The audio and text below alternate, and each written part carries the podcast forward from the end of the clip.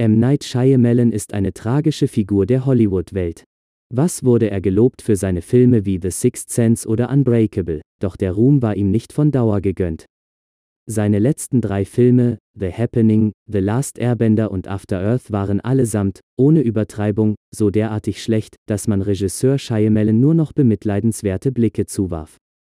Sein neuestes Werk The Visit ist ein Found-Footage-Film und handelt von zwei Geschwistern, welche zum ersten Mal ihre Großeltern besuchen und dies auf Film dokumentieren wollen.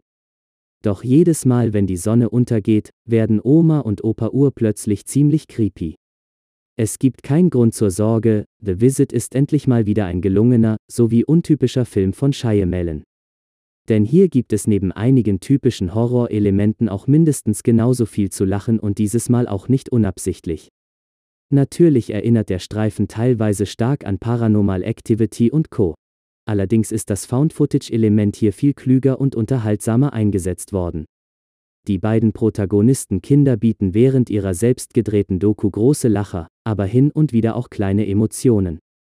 Hinzu kommt eine grandiose Horror-Oma, bei welcher man sich nicht ganz sicher ist, ob sie total unheimlich oder auf makabere Weise lustig ist.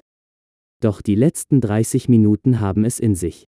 Shyamalan liefert mit The Visit einen ordentlichen Streifen ab.